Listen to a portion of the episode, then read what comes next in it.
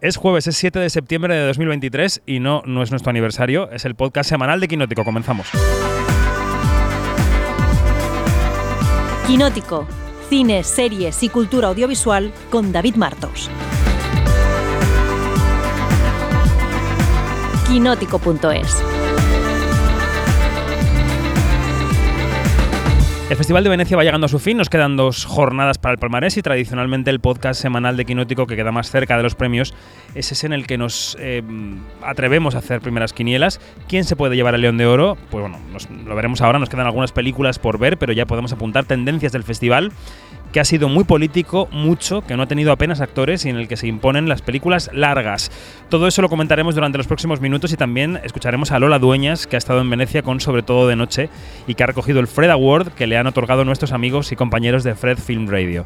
Todo eso es lo que ofrecemos, charleta, cine, radio. Soy David Martos y esto es Quinótico. Y en Quinótico lo primero, pues como siempre, coordenadas. Estamos en quinótico.es, primera con K y segunda con C, que es un medio de comunicación dedicado a la industria audiovisual. Ahí cada día entrevistas, reportajes, podcast, todo lo volcamos, la sangre, el sudor, las lágrimas. Tenemos newsletter diaria que llega a tu buzón de correo cada mañana a las 8 de la mañana, así que apúntate gratis en quinótico.es barra newsletter. Y si te apetece apoyarnos, quinótico.es barra suscripción. Un poquito de música y empezamos que tengo aquí a la gente que se me debate encima. From the east to west, y'all. Body free and a y'all. Come again just to start afresh and once again to find a home in the moment of the meantime. Dropping in, coming through the mess, y'all. Checking in just to get it blessed, y'all. Hard to leave when it's picturesque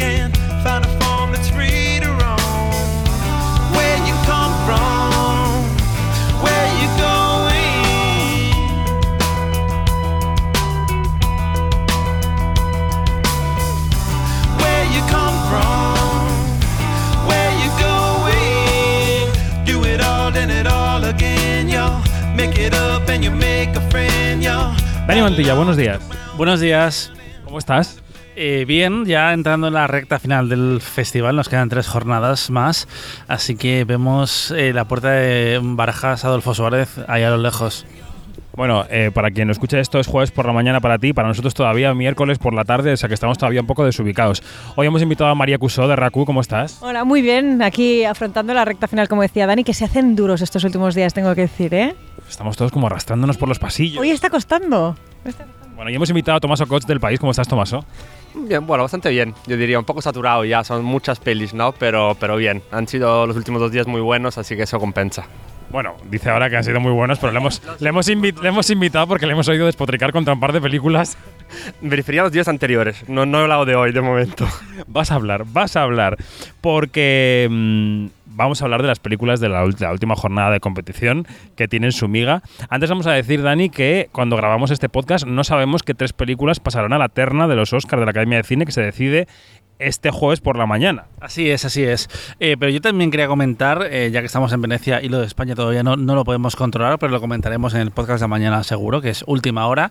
Sí decir que se han ido las estrellas de Hollywood, entre comillas, porque eh, los grandes autores ya han pasado por Venecia y de repente ha llegado material muy intenso, porque ayer tuvimos a Niska Holland em, con una película sobre Bielorrusia y Polonia y hoy tenemos también material bastante hard con. Ya se me han las películas. No, no, no. Con Mateo Garrone y con Ava DuVernay. Espera, que ahora vamos con ellas. También vamos a situar a la gente porque tienen que saber que Venecia dura hasta este fin de semana. Este fin de semana es el fin de semana del palmarés de Venecia, pero que durante todos estos días ha estado ocurriendo el Festival de Telluride en Estados Unidos y hoy jueves comienza Toronto. Y esto eh, lo que provoca es que muchos periodistas se van a Toronto para seguir cubriendo la carrera y que muchas de las estrellas que han pasado por aquí pues también vayan a estar allí. Pero bueno, vamos a escuchar el tráiler de Origin.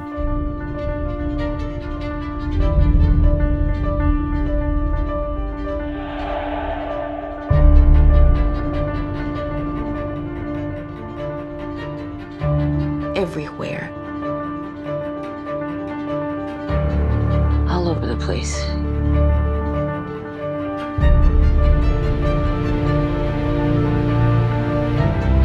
there's connective tissue of this, all of it, is linked. Origin es la película de Ava DuVernay, que es una directora, eh, pues por ejemplo la directora de Selma, eh, que ha adaptado un libro de una mm, periodista premio Pulitzer que se llama Isabel Wilkerson, que se llama em, Cast. O sea, la- habla de las castas, ¿no? Las castas en el mundo y lo que hace es relacionar eh, el racismo sistémico de Estados Unidos, lo- lo saca del tema de la raza y lo relaciona con el auge del nazismo, lo relaciona con las castas indias. Es toda una tesis sobre la violencia y sojuzgar a otras personas en el mundo que ella ha trasladado a una película eh, larga, de dos horas y pico. Eh, Tomaso calienta que sales. y que eh, se convierte en toda una, una- una lección, es una película didáctica que o entras o no entras. Entonces, Tomaso, eh, vamos a ver si ha entrado. Tomaso, ¿qué? No, mi pregunta es, con todo esto tan interesante que has contado, ¿cómo es posible que luego la peli no lo sea? Quiero decir, tiene mérito. ¡Boom! No, a ver, quiero decir, evidentemente, pues eso, esos temas son, me resultaban súper fascinantes. Hubo momentos en los que sí me interesé, pero claro, ese es el libro. Entonces, en- yo veo esta película y pienso, ah, pues mira, el libro me lo leería encantado. Entonces, ¿por qué no me gusta la película? Porque me lo quiere masticar todo, me lo quiere explicar. Aquí se ha dicho mucho estos días, y es una cosa buena para mí, el buen cine no tiene que dar respuestas, solo tiene que eh, suscitar preguntas. Ella dice, la protagonista, en un momento dado, yo no escribo preguntas, escribo respuestas. Bueno, muy bien, como periodista, vale, pero la película es que te da respuestas todo el rato. Y la última parte, no quiero hacer spoiler, aunque bueno, por otro lado, si hago un spoiler, animo a la gente a no verla, lo cual quizás sea una cosa buena, pero, pero es que es contártelo todo, explicarte lo que tienes que pensar, cómo de importante es eso, por favor, levántate y lucha por esta causa, ¿por qué te la mastico una y otra vez? Por favor, o sea, encima aquí tendría que ser un cine sofisticado, es una palabra quizás antipática, pero hombre, un poco, no sé, más inteligente o tratarte como, como público inteligente y esta película te trata como un tonto. Yo sí voy a hacer un pequeño spoiler porque esta mañana tomábamos café después de la película con Janina Pérez Arias, que ya nos ha dejado. Eh, y decía, y decía, no, no, ha pasado mejor vida, ha pasado mejor país. Y entonces eh, decía, que Tomás es italiano, decía, es que hay un momento en el que la protagonista saca una pizarra y es que se me ha puesto de los nervios porque empieza como a explicarte literalmente con una pizarra las tesis de la película, María. Totalmente, o sea, yo creo que es lo que dice Tomaso. Para mí el punto de partida y lo que te quiere explicar la peli lo encuentro alucinante, es decir, en lo que comentábamos, cómo el racismo quizá no tiene tanto que ver con una cuestión de raza, sino de, de- de castas, ¿no? De nivel social, de cómo ah, ciertos grupos sociales han siempre querido ponerse por encima de otros. O sea, eh, eh, toda esta tesis yo la compro y me parece súper interesante a nivel antropológico. Lo que pasa es que ah, ha tenido la capacidad la directora de hacer una película absolutamente mortífera y aburrida. Em, es verdad que para mí hay dos cosas que le fallan. Uno, el ritmo, evidentemente, no haremos spoilers, pero tiene una última media hora que es para suicidarse, o sea, es muy larga, no ves dónde quiere llegar, te trata lo que decía Tomás y este punto pedagógico que hasta cierto punto está muy bien, hemos de tener en cuenta que ella es americana, que el contexto de su país es el que es y quizá pues se tiene que masticar un poquito más la información. No hace falta masticarla tanto porque es prácticamente era un zumo, ya esto lo que nos daban. Además, con esa musiquita de fondo, decía. Otro es esto, la musiquita esta que decía Tomás, hay, hay como un paternalismo y un, un sentimentalismo extremo en muchas secuencias que hacen que una idea que es muy buena y que podría ser muy revolucionaria te acabe dando pereza. Yo creo que hasta cierto punto de la película es una película tragable para cierto público. Es verdad que es muy melosa, muy melodrama, ¿no? Pero hasta un punto yo creo que el público se la puede tragar. Luego ya cuando llega el momento, siéntate que te voy a dar la papilla, mm, es más complicado. Dani. Es que además es interesante porque Ava DuVernay eh, viene de hacer una miniserie que era fantástica también sobre la raza, como era eh, Así nos ven el caso de los cinco de, de Central Park, eh, que era mucho más sofisticada ya desde el punto de vista visual de lo que es eh, Origin, que tiene puntos bastante de telefilmazo, la verdad. Eh, y encima es que esa mezcla entre la parte más política y discursiva de, de la producción y la parte más melodramática y familiar a mí no me, no me termina de encajar. Después, eh, comentando la jugada, descubrimos que esto eh, también lo hacía en el ensayo original de, de Isobel, que ya hablaba de su vida privada y lo relacionaba con la investigación que hacía eh, en la India y en Alemania, que en la India parece un poco que se hace un come razadama prácticamente, pero del, del- del racismo. Y, y además es una directora que ella ha dedicado toda su carrera a hablar de, de la raza. Lo, lo hacía también con Selma, que era una película sentimental, pero muy bien contada. Y yo creo que aquí se ha perdido un poco y es interesante porque ella eh, rompió su contrato con Netflix y quería hacer esta película de forma independiente, que se la ha vendido a, Neon, que es una distribuidora muy importante en Estados Unidos y al final yo creo que se han quedado eh, restos de, de como de dos formas de contar historias y se queda en, en tierra en tierra de nadie. Y quizás este tipo de, de relato hubiera quedado mejor en formato documental porque ella estuvo nominada al Oscar con enmienda 13 que era fantástico como hablaba de que el, problema de la discriminación contra los afroamericanos en Estados Unidos iba mucho más allá de la, de la eh, esclavitud. Era lo que venía después y cómo les encerraba en, en, en, las cárceles, básicamente, les quitaba el derecho a voto, etc, etc. Y aquí hay temas que son interesantísimos y que realmente, a pesar de que la película es fallida, te deja ganas de investigar un poco más, pero no traslada bien a una producción de ficción. Sí. No sé si habéis eh, podido entrevistarla o habéis ido a la rueda de prensa o habéis escuchado un poco los argumentos. He cancelado la entrevista que tenía con ella, pero es igual queda un poco mal decirlo, no lo sé. ¿Y la rueda se has visto la rueda de prensa? No, porque estaba escribiendo otras cosas. No, confieso que no, de eso no puedo. que he vivido.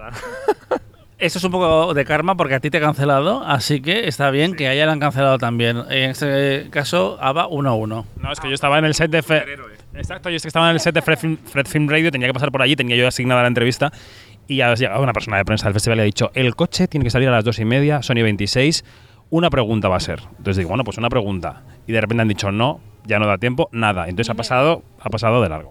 Pues mira, esto es el karma. Eva, si hubiera hecho una peli de la que está orgullosa, habría hecho más entrevistas. Totalmente. Yo entrevistar. Yo lo habría querido entrevistar, evidentemente. Pero es una selección curiosa para, para, Venecia, porque por el tipo de producción y estando en los festivales de otoño de Estados Unidos como Telluride y Toronto, que Toronto la, la ha anunciado la película hace dos días y ella va a ir también, creo que me encajaría más allí que aquí, que yo creo que la sensibilidad de la película no es particularmente europea por cómo cuenta la historia. Yo creo que una distribuidora, claro que en este caso Neon no ha entrado hasta esta semana, o una productora de, debería de saber dónde es mejor eh, presentar según qué películas. Yo creo que hay que saber dónde las lanzas para eh, ver qué tipo de, de reacciones hay. Pero también tenemos que tener en cuenta cómo es el jurado de esta edición de Venecia, o sea, que quizá nosotros como europeos y con nuestro punto de vista, ¿no? Y lo hablábamos esta mañana haciendo un café, mmm, la vemos como la estamos viendo y os la estamos dejando un poco mal, pero siempre hay sorpresas y el jurado de este año tiene un alto componente americano y no la leerá, yo creo, en la misma tónica que la leemos nosotros, ¿no?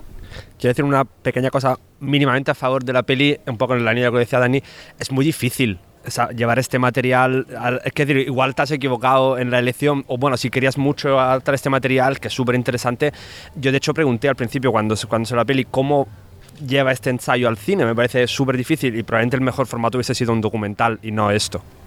Lo que decía esta mañana en el café era que me sonaba un poco a, salvando las distancias, al documental de Laura Poitras, a All the Beauty and the Bloodshed, que a todos nos pareció que era una, que era una película más en el festival y tal, pero el jurado lo leyó como vamos a contarle al mundo a través de este premio que esto existe, las drogas, los opiáceos y tal. Y en este caso corremos el riesgo de que alguien en el jurado diga que el mundo se entere de que el racismo tal y entonces nos encasqueten un león de oro a Ava DuVernay. Me encanta que la industria del cine le vaya a contar al mundo que las drogas existen, pero bueno, es un poquito irónico. Bueno, igual es un sector de la sociedad en la que se usan en más porcentaje que el resto de los sectores, pero no lo sé. Bueno, pues, eh, ¿y, ¿y, tú y esto de la temporada de premios americana le ves algún recorrido, Dani? A ver, nunca sabes cómo van a reaccionar eh, las películas, pero no, a mí... No, está mal. No pero Joanna y Ellis me, me, cae, me falta un poquito más de estrella, la verdad, un poquito más de Viola Davis. Eh, y porque, por ejemplo, Audra McDonald tiene una escena y está fantástica. Eh, como una amiga que comparte una anécdota sobre una experiencia racista que sufrió en su adolescencia. Y Nice Nash, que es actriz de Ryan Murphy, que la hemos visto en Dahmer, eh, está también estupenda eh, como su prima, pero porque es ese, ese tipo de, de, actriz que se mueve muy bien entre la comedia y el drama y le da un poco de, de ligereza a una película que lo necesita desesperadamente, pero no, yo creo que aquí no hay donde rascar. Bueno, pues trailer de la segunda película a competición que analizamos hoy, que es Io Capitano de Mateo Garrone.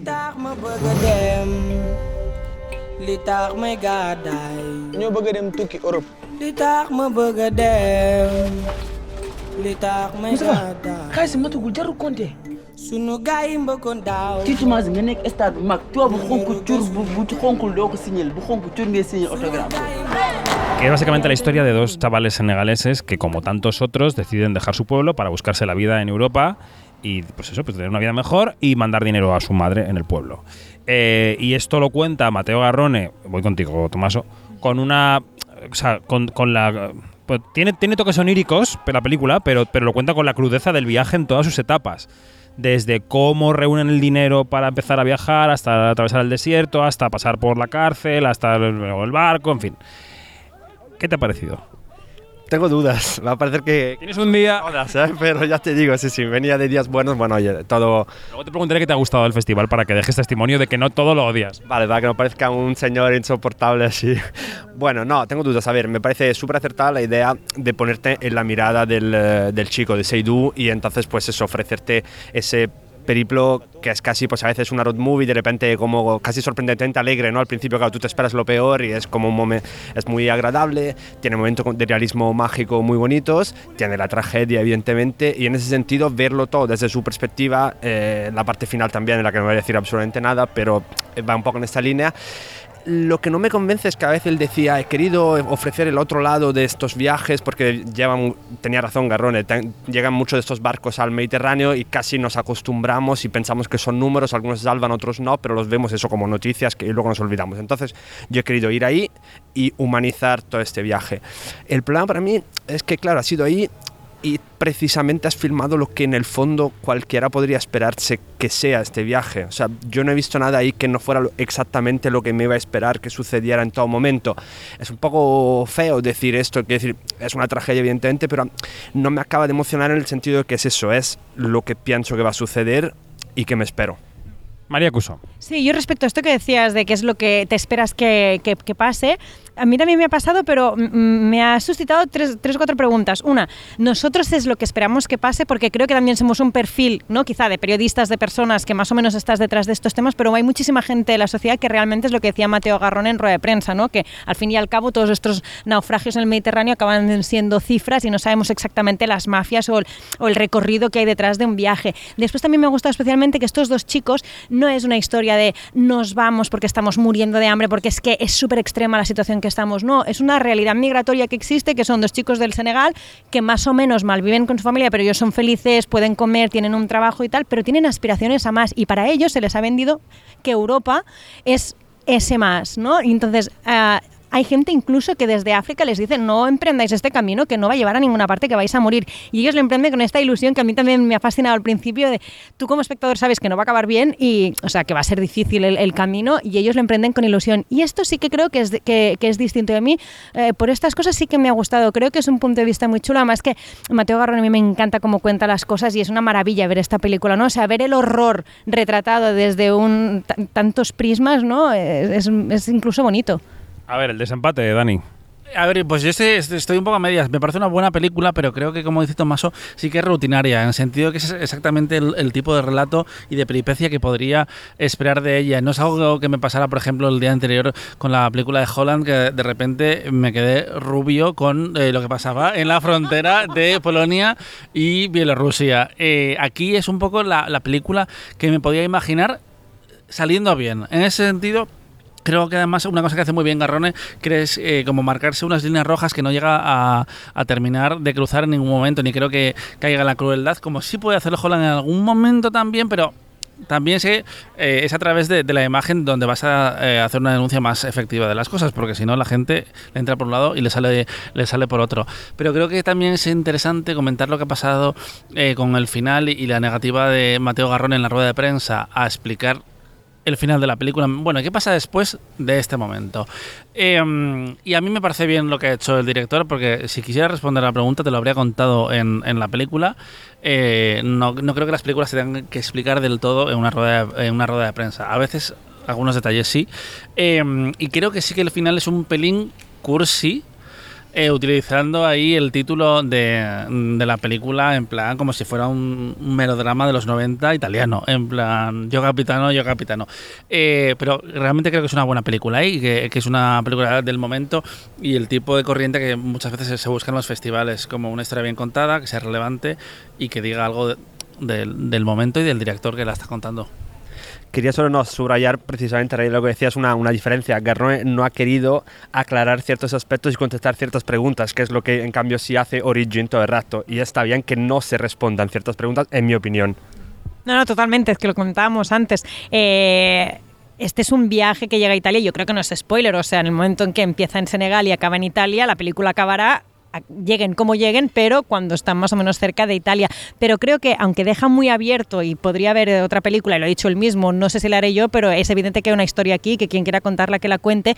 Creo que él sí que es suficientemente inteli- inteligente como para ir haciendo pullitas a la política migratoria que tiene la Unión Europea y que tiene Italia en concreto, ¿no? De no se acude a las llamadas de socorro que hay en el mar, la Unión Europea tiene tratos con Libia para deshacerse de los migrantes o intentar canalizarlos, que en el fondo sabemos qué trato hay detrás que también está bien que una película de cine también hecha como esta y desde una ficción, pues ponga un poquito de luz y nos recuerde un poquito todos, que a veces lo olvidamos, lo que está pasando en África y en otros tantos países del mundo. Lo que pasa a continuación ya lo vimos el año pasado en otra película que se llama Tori y Loquita y spoiler, no sale bien, no es una buena idea, eh, no lo hagáis en casa, no, no, no, a ver.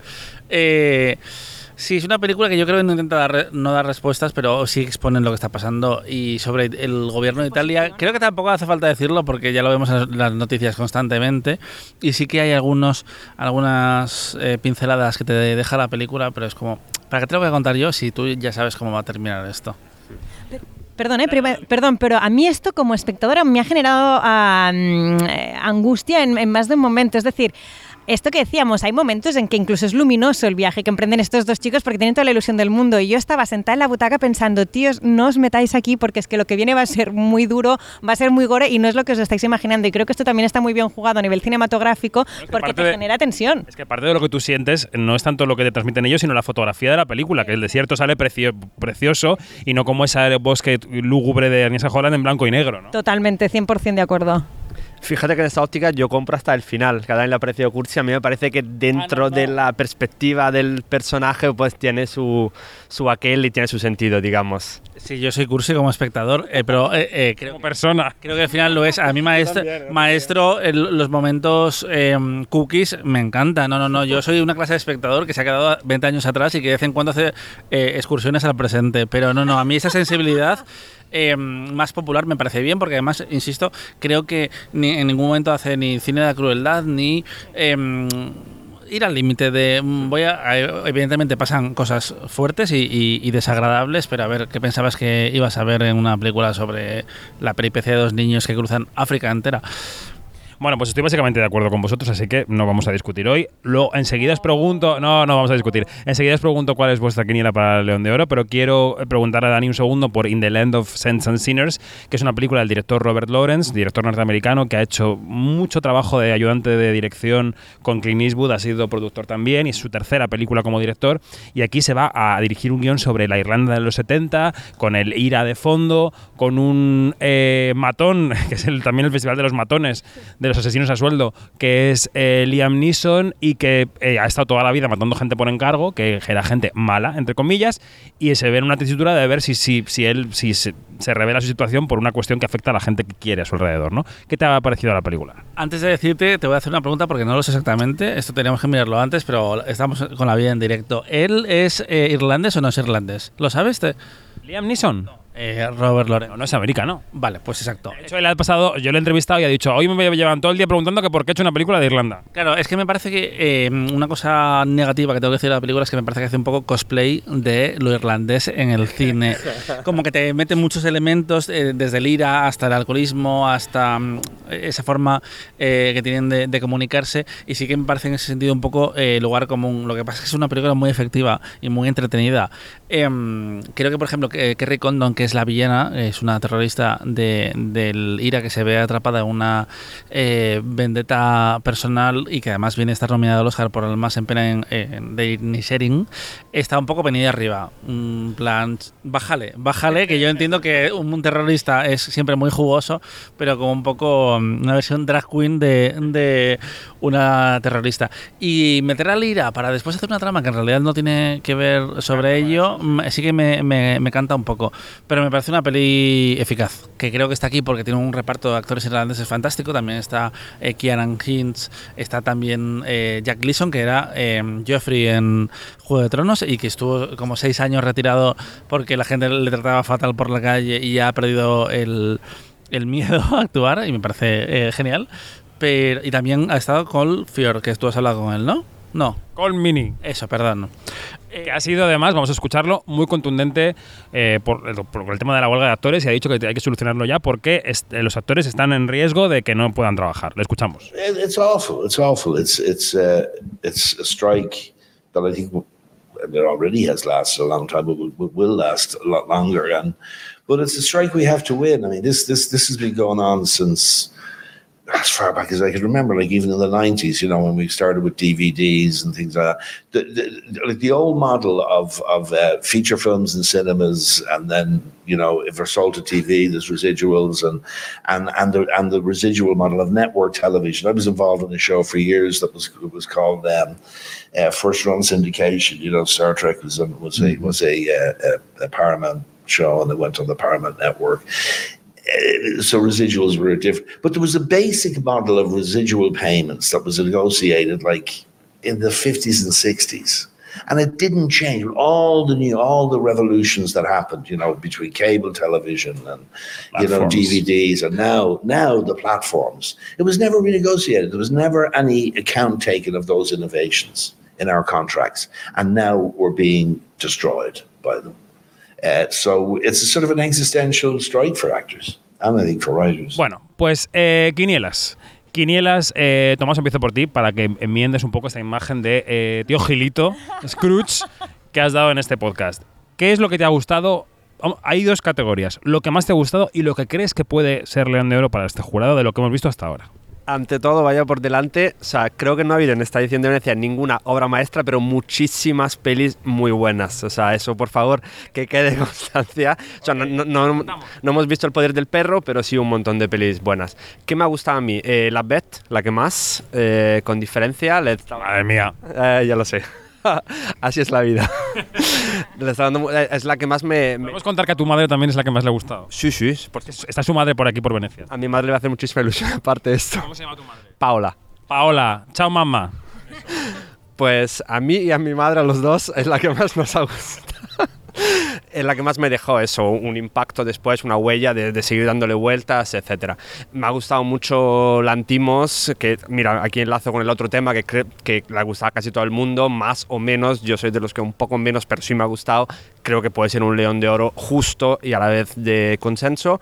Me gustó la que citaba Dani antes, Green Border, la peli de Agnieszka Holland, me parece una peli importante, además yo creo, me atrevo ahora, igual me equivoco, pero que va a tener recorrido este año, va a ser una peli importante para el cine europeo, a lo mejor incluso para los Oscars, no lo sé, creo que va a ser una peli que tenga cierto impacto. Y El Conde, es que claro, como, como fue al principio del festival, eh, pues ya lo sé, mira, así, así se genera polémica, que le da vidilla esto, sí, yo el, el Conde a tope también. Hace una semana que vimos El Conde. Eh, María Cuso. Mira, me gusta muchísimo y lo suscribo al 100% lo que ha dicho Tomás, de que no, ha sido, no es una edición que hayamos visto oh, una, gran obra, una gran obra maestra, pero sí que hemos visto buenas películas. Y coincido bastante en títulos. A mí que me haya gustado, me ha gustado muchísimo Poor Things y si tuviera León de Oro creo que sería merecidísimo. Me ha gustado mucho Priscila también. Eh, no sé si la veo tanto como un León de Oro, pero yo creo que conste en acta, ¿no? que es una película que creo que está muy bien hecha y es como un retorno de Sofía Coppola que yo he aplaudido con las orejas, como se dice. Eh, y sí que entre veo dos posibles osos de ay, eh, leones de oro, ya no sé ni en qué premio estamos, eh, que es eh, Green Borders y lo que comentábamos ahora de Yo Capitano, porque creo que son mm, dos conflictos migratorios, ¿no? O sea, estamos hablando de lo mismo, de temas fronterizos, de cómo la Unión Europea gestiona a los migrantes. Quizá sería mucho más premiable Green Borders, estoy absolutamente de acuerdo, pero no me sorprendería que por esto que precisamente que comentábamos, que el jurado es el que es y que Mateo Garrone, aunque sea mucho más clásica o mucho más non- académica la película, es una muy buena película, no me parecería mal que se la llevara él. Yo abriría la conversación a Poor Things, eh, básicamente porque hay cinco directores, si no me equivoco, en el jurado y creo que pueden ver más allá del mensaje, que es algo que puede pasar cuando hay más actores que se dejan llevar por lo evidente, eh, más allá de que sean buenas películas. Pero bueno, como tú y yo vamos a estar eh, en el podcast el resto de días, eh, ya me mojaré el día antes. Lo que sí que quería eh, era aprovechar para preguntarlos, porque hemos visto la última película italiana a competición. ¿Qué os parece el, el bagaje de este año? Porque ha sido una travesía... mm, Por el desierto. sí, como- como- un poco como la de Garrone. Pues bueno, a ver, es que, es que, es que, mira, voy a citar de nuevo a mi madre, estoy a tope con, con mamá por todos los lados. Cenaba ayer con ella y le hablaba y, y pensé, joder, del- yo llevo creo que nueve o diez años cubriendo este festival y creo que la única peli italiana realmente buena, o, sea, o la mejor ha sido la de Sorrentino, y claro, porque te traes a Sorrentino, alguna, de Andrea Pallaoro, Mónica, estaba muy bien, por ejemplo, pero en general casi nunca te me atrevería a decir ahora igual me, se, me, falla la memoria y hay una pero en general el cine italiano que traen a Venecia muchas veces o dejémoslo en que la gran mayoría es muy cuestionable. Y este año has traído seis y al final no hay ni una al menos para mí que realmente merezca estar entre las mejores del festival. Lo cual- bueno, falta el Hugo mañana, ¿eh? a lo mejor da la sorpresa, pero, pero en general dice mucho. De hecho, ha sido, bastante polémica la decisión de meter seis películas italianas, que incluso en los medios italianos ha, ha habido quien tenía dudas de esto. Y Sorrentino, recordemos que estuvo aquí única y exclusivamente porque no podía ir a Cannes porque era de Netflix. Porque Venecia tiene un problema bastante serio con el cine italiano, que los directores como más prestigiosos se van a Cannes. O igual es que les consideramos más prestigiosos porque están en Cannes, pero vamos, que es cierto que luego Bueno, son los más arriesgados y los que más ahora están petados. O sea, al- el, eh, a Rohrbacher eh, va a Cannes. Está clarísimo. Eh, em, el Sol del Futuro, Nani Moretti, se ha ido a Cannes. Sí, no, y Moretti siempre está, y, y Garrone siempre que puede está en Cannes, y este año no ha estado porque no lo han cogido, porque eh, era de las películas... Esta, es- esta no es para Cannes. O sea, esta no es de la altura de Cannes. Bueno, a ver, No lo es. mm, yo creo que podría estar... eh, eh, exacto, eh, podría estar eh, en Cannes perfectamente. Sí, pero que es que es que medís, o sea, medís agua y aceite con copas de con es fatal la metáfora, pero lo voy a explicar. O sea, los Dardenne van a estar en Cannes siempre sí o sí, aunque hagan un corto documental. Pero Garrone puede ir aquí o allá. Y entre aquí o allá, la buena va allí y la mala va acá. La mala, la menos buena. A ver, pero Garrone también ha, ha estado dos veces, si no me equivoco, en Gran Premio de Jurado a punto de ganar eh, en Cannes. Estoy de acuerdo en lo que dices. También habría que darle la vuelta a la pregunta: ¿qué son los Dardenne sin el Festival de Cannes?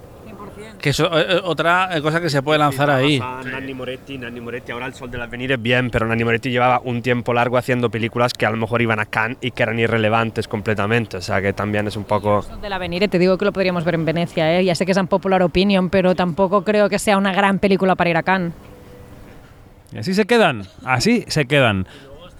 Estos directores hipermasculinizados como Pietro Castellito y como Solima, que, bueno, igual en el fondo, esto lo puedes decir tú, pero son representativos de, esta sociedad italiana. Pero desde fuera eh, es como... Lo hablábamos en el podcast de ayer, que, yo rescato, yo a su manera disfruté la película de Gastelito, pero sí le veo, eh, me parece un, un director transparente absolutamente, porque veo cómo eh, hace las secuencias solo para demostrar que puede hacerlas, no porque aporten nada a la historia. Y creo que eso también es una forma muy masculina de, de dirigir. Pues fíjate que yo el problema que le veo, o sea, eh, compro una parte y añado eh, que el problema que le veo a Pietro Castellito más, más que la parte masculina es que como que pretende demostrar todo el rato esto, sí, no sé, que, que tiene, o sea, que está llena de ideas la película, tiene un cierto valor en ese sentido, pero claro, las ideas eh, a mí me recordó, salvando la distancia, un poco a Blonde del año pasado, en el sentido de te quiero abrumar tanto cada cinco segundos con algo que al final acabas diciendo, oye, déjame un segundo porque las ideas buenas las tengo que saborear un, un momentito. Si tú me metes 27.000 porque crees que eres un genio, pues no sé, a lo mejor yo no lo, no lo termino creyendo. Bueno, ya, ¿no? Ya sabes harto de hablar. Muy bien. Pues hemos hablado de las pelis de la... Hablar, David, nos hemos tratado de hablar. ¿no? Sí, sí. Eh, que digo que ya hemos hablado de las películas del día, que ya sabéis que son Io Capitano, que eso es Origin, eh, In the Land of Sense and eh, Sinners, y las Quinielas al León de Oro. Ahora vamos con una entrevista, pero despido a Tomaso Tomaso Coach, gracias. Muchísimas gracias. Y a María Cusó, gracias. Hasta luego. Y tú, Dani, te quedas porque tenemos que grabar otro podcast para Onda Cero, pero vamos, que ahora vemos los estrenos. Así es. Y una cosa que se me ha olvidado y la voy a... ¿Te puedes callar ya? Porque este es mi podcast ya prácticamente, eh, que la irlandesa es esa clase de película que evidentemente en una escena te dice lo de Sinners y te dice lo de Saints, porque ¿cómo no iba a hacerlo? Pues sí, es esa película, pero yo he pensado, ojo, esta película si la llego a pillar en, Movistar un domingo por la tarde con unas palomitas, es que la disfruto, vamos. Bueno, que te quedes, Dani, por aquí que tenemos un podcast y eh, vosotras y vosotros quinóticos os dejamos eh, con la charla que prometíamos que hemos mantenido aquí en Venecia con la actriz Lola Dueñas, que protagoniza sobre todo de noche, que ha estado en Giornata di Clautori y que ha recibido el Fred Award. Ya sabéis que en Quinótico colaboramos con Fred Film Radio y os vamos a ofrecer la entrevista que le hicimos Kiera Nicoletti y yo por ese premio. Así que vamos con ella y ya está, como final de podcast, venga. Esta es una historia de violencia, de rabia y de violencia. Alguien pierde a alguien, alguien busca a alguien el resto de su vida. Uno, dos,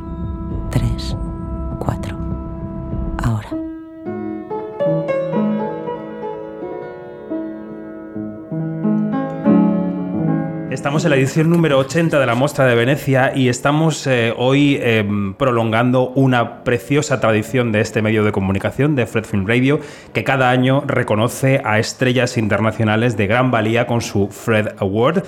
Esta ocasión, en este año 2023, el premio recae en la actriz española y a mí me hace particularmente una ilusión tremenda. Lola Dueñas. Lola, ¿qué tal? Buenas tardes. Hola, buenas tardes. Lo primero, enhorabuena por el premio. Muchas gracias y muchísimas gracias porque es un gesto de cariño tan bonito. Y quería dar las gracias también a, qui- a quien ha escrito el texto Ujú. del premio porque me habéis tocado el corazón, la verdad. Pues eh, agradecidos. Kiara. Lola, ¿qué significa un premio a la carrera, a carrera para ti y a qué, en qué punto de tu carrera dirías que estás? Yo estoy siempre empezando.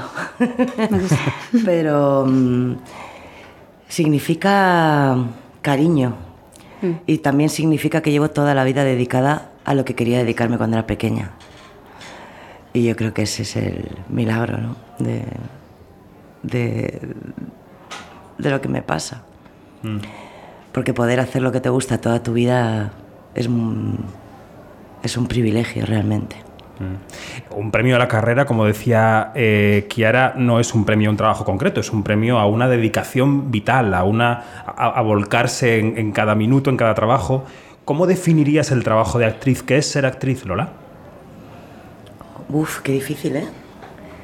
Em, en mi caso, o en general. En tu caso.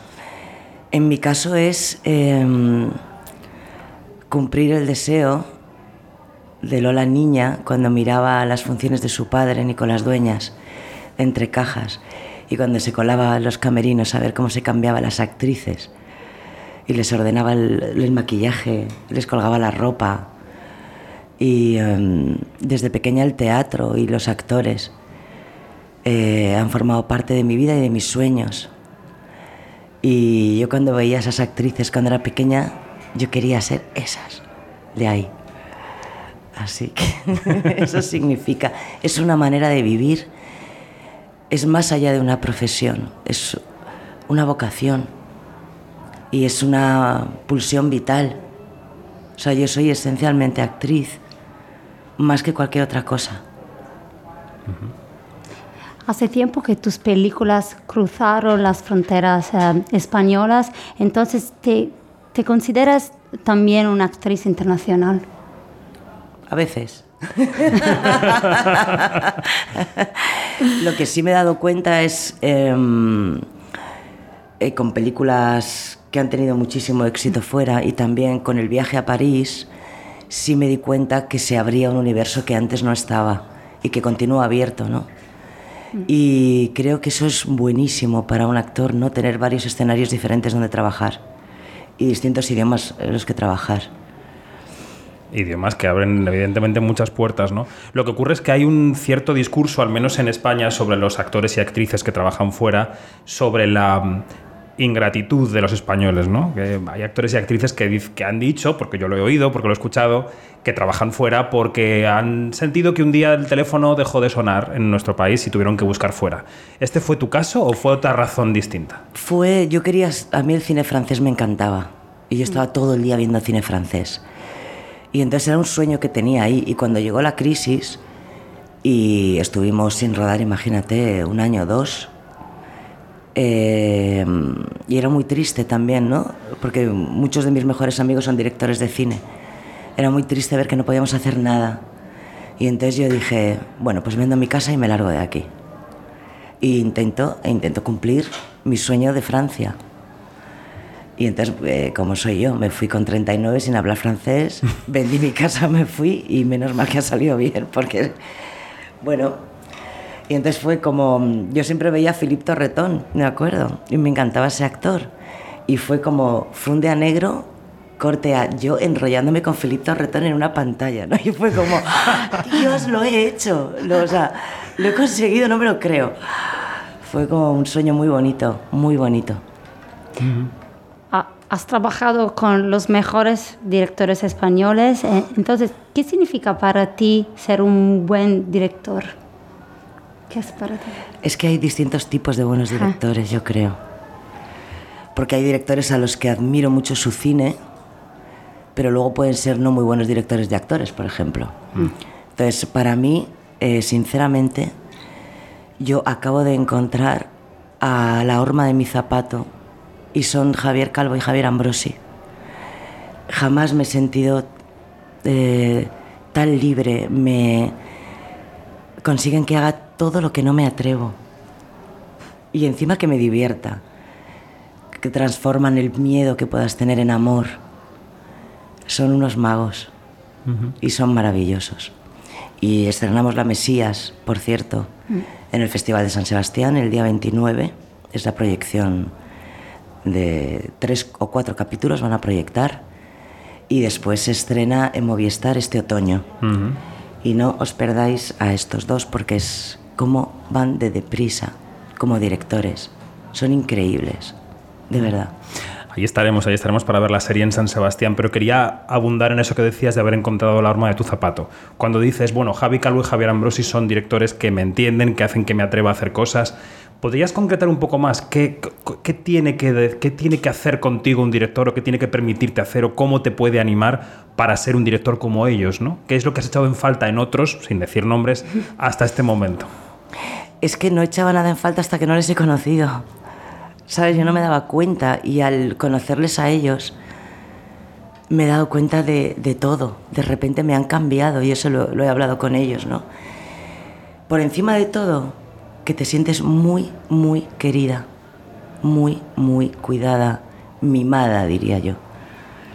Y esto, en mi caso, mm, ellos saben que esa es la tecla que eh, en mi, que en mi caso hay que tocar para que todo suene bien. Y son muy listos y la, y la tocan divinamente. La tecla. Sí, La sí. tecla. Totalmente. Antes estabas hablando de tu próxima serie, era La Mesías, y eh, sé que tuviste que engordar 16 kilos. Sí, cariño, sí. ¿Y cómo te llevas con esa parte física de, eh, de ser actriz? Nunca, nunca lo ¿Cómo había tenido que hacer. Mamá. Y lo pasé mal, pero simplemente porque yo no engordo por constitución. Entonces mm, se hizo con médicos y como hacen ellos las cosas muy bien hechas, análisis, en fin, todo súper controlado, pero no engordaba. Entonces me, tu- me tuve que tumbar literalmente en un sofá dos meses, sin poderme, no me dejaban andar porque era delgazo. Y entonces, y sabes, y yo me acuerdo, reconozco que dos días lloré como una magdalena porque me quería ir a dar un paseo. O sea, pero bueno, Normal. me compré unas acuarelas que yo dibujaba desde pequeña, dibujaba, leía mucho, imagínate. Y comiendo, comiendo, comiendo me encontraba mal. Pero, y ellos estaban en Madrid, se fueron a Madrid. Entonces yo les iba mandando fotos de la barriga, pero nunca la cara, ¿no? Y me decían, la cara, por favor. Y yo, hasta que no lleguéis, no lo veis. Y la, la cara que pusieron y cómo me abrazaron cuando me vieron gorda, me mereció la pena absolutamente todo. Todo. Y bueno, me puse a rodar y me puse a adelgazar, no lo podía controlar. Y más con ellos, que son súper intensos rodando. Y bueno, Supongo que eso también, el haber, el haber engordado y el haberte visto en ese espejo, aunque fuera para un personaje, te enseñaría mucho de ti misma, ¿no? Porque no solo como persona, cualquier persona, todos somos coquetos y nos encanta vernos guapos, pero es que una actriz vive de cómo es su cara y de cómo es su cuerpo, ¿no? En cierta medida. Y, y, la, y la seguridad que te da tu aspecto siempre es parte del equipaje que llevas, ¿no? ¿Qué, qué has aprendido en este proceso? Bueno, aprendí. en- Yo creo que cambia mucho cuando lo haces por trabajo, ¿no? O sea, que no es que te pongas a comer y te pongas tú gorda, yo Lola. Sí, sí, sí. yo sí, sí, sabía pero- que la gorda era Monse, que no era yo. Claro. Pero fue, lo que fue duro es ver tu cuerpo deformado. Yo nunca lo había visto. Muy deformado. Y, mm, y, y lo que me ha pasado es que la primera vez que me vi gorda, con el vestuario, el maquillaje, con todo lo que llevo, eh, el pelo de otro color, no os quiero desvelar y tal, es la primera vez de mi vida que cuando me miré en el espejo de los camerinos, estaba con, con ellos, no me reconocía. Y me impresionó muchísimo eso. Nunca me había pasado. Ostras. Nunca. O sea, era una señora que no era yo, desde luego. Desde luego que no. Y eso no me había pasado jamás. Me impresionó un montón la- cuando me vi entera. Wow, que Sí, sí. nunca lo podría hacer. No, claro, claro. Por supuesto, no, no, es una experiencia increíble. Em, antes hablábamos de, de- de las fronteras, ¿no? De lo internacional, de lo nacional. Mm, Cuando yo he contado aquí a, a colegas míos de otros países que el premio era para ti, pues sí, en general eres una actriz conocida, pero sobre todo por Almodóvar, que tiene Claro. ese poder. Tiene el poder de llevar. España a otros lugares. Eh, ¿Tú esto eh, lo, lo recibes cuando viajas? Eh, ¿Eres consciente de que esto ocurre? Todo el tiempo. Todo el tiempo. Yo siempre le dije a Pedro cuando yo ya emigré, le di las gracias porque sin él hubiese sido absolutamente diferente irme a París. No hubiese tenido nada que ver, nadie me hubiese hecho ni caso. Pero claro, Pedro en, en, en Francia es Dios. Y yo era pues un angelito suyo. Y entonces me quería muchísimo. Claro, ¿Y qué crees que tiene Pedro para que esto pase? que es un genio total, quiero decir, ¿no? Es una evidencia. Digo yo, vamos. ¿No? Quiero. Hay muchas actrices que, y actores que llegan a un momento en su carrera en que piensan en dirigir. Ah, ¿Lo has pensado? Sí. Es algo que... Sí, pero mm, le tengo tantísimo respeto, tantísimo, que no, que no creo ni que lo deba hacer, ni que, quiero decir, hay, hay que tener algo que contar. Respeto muchísimo como para hacerlo. Que a veces estoy trabajando y coloco la cámara, sí, lo tengo que confesar. En mi cabeza, claro, no me levanto y la coloco. Pero yo digo, uy, yo la pondría. Ya, sí, no lo puedo evitar, también es por llevar tantos años Ya. rodando, ¿no? Pero bueno, no, zapatero a tus zapatos. De momento, de momento. De momento. Bueno, Lola está aquí en Venecia porque presenta junto al director Víctor Iriarte y al resto del reparto la película Sobre todo de noche, que está en Giornate degli Autori, eh, que también supongo que debe ser, ya sé que has loado a los Javis que son maravillosos, pero que eh, es verdad que también eh, los discursos del riesgo están proliferando en el cine español, ¿no? Hay muchas mujeres, pero también hay hombres como Víctor Iriarte. Quería preguntarte por el proceso de esta película, que es una película arriesgada en la forma y con un mensaje social muy potente de un hecho de nuestra historia, los bebés robados, que es crucial resolver, ¿no? Yo creo que el proyecto tiene Sí. muchos ingredientes. Sí. Y luego yo creo que es. O sea, es muy buena peli. A mí me ha parecido una muy buena película. Y no es tan fácil hacer una muy buena película. O sea, en ese sentido, Víctor. Qué potente. Me ha parecido una peli muy, muy, muy potente.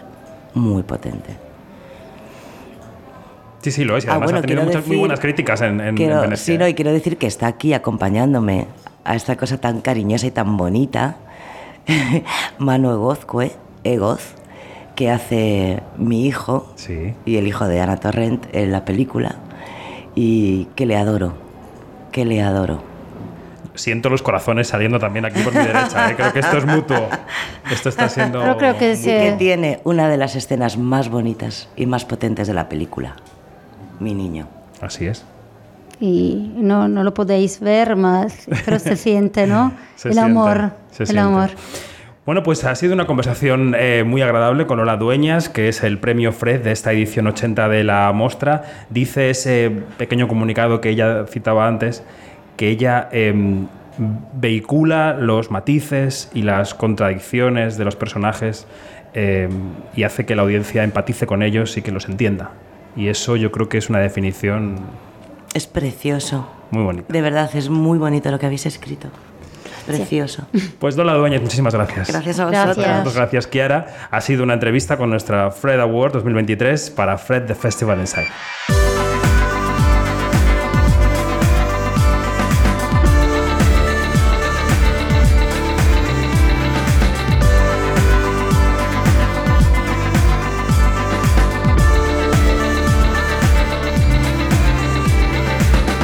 Vamos, más información en quinótico.es o en nuestras redes sociales donde somos Quinótico, la primera con K y la segunda con C. Seguidnos en Quinótico hasta el final, en esta recta final de Venecia. Adiós.